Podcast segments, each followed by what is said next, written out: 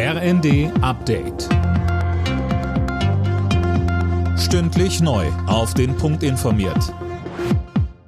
Ich bin Gisa Weber. Guten Tag. Die USA haben den mutmaßlichen Spionageballon aus China abgeschossen. Die Trümmer fielen ins Meer und sollen nun untersucht werden, um mehr über den Ballon herauszufinden. Der Vorfall sorgt für massive Spannungen zwischen beiden Ländern. Das Pentagon ist sich sicher, dass es um Spionage ging und spricht von einer unannehmbaren Verletzung der Souveränität der USA durch China. Peking dagegen spricht von einem verirrten Wetterballon, kritisiert den Abschuss als Überreaktion und behauptet, es gehe darum, China zu verleumden. Bis heute Mittag hat Ex-Verfassungsschutzchef Maaßen noch Zeit, freiwillig aus der CDU auszutreten, sonst droht ihm der Rausschmiss. Die CDU-Spitze wirft ihm vor, dass er immer wieder antisemitische, verschwörungstheoretische und völkische Ausdrucksweisen nutzt.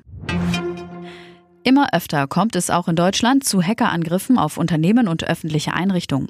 Teilweise sind solche Attacken politisch motiviert, oft wird aber auch versucht, Geld zu erpressen. Um Hackerangriffe auf besonders wichtige Einrichtungen wie Krankenhäuser, Energieversorger oder Banken zu verhindern, gelten strenge gesetzliche Schutzmaßnahmen.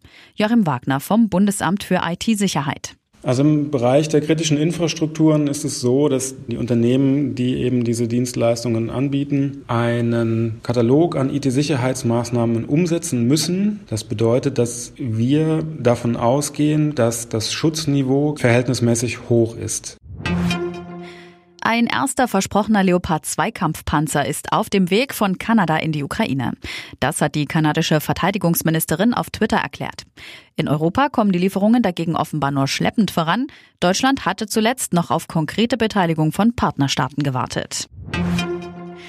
In der Bundesliga wollen sich heute Abend die Bayern die Tabellenführung von Union Berlin zurückholen. Ab 17.30 Uhr geht es für den Rekordmeister auswärts gegen Wolfsburg. Vorher hat der VfB Stuttgart Werder Bremen zu Gast. Alle Nachrichten auf rnd.de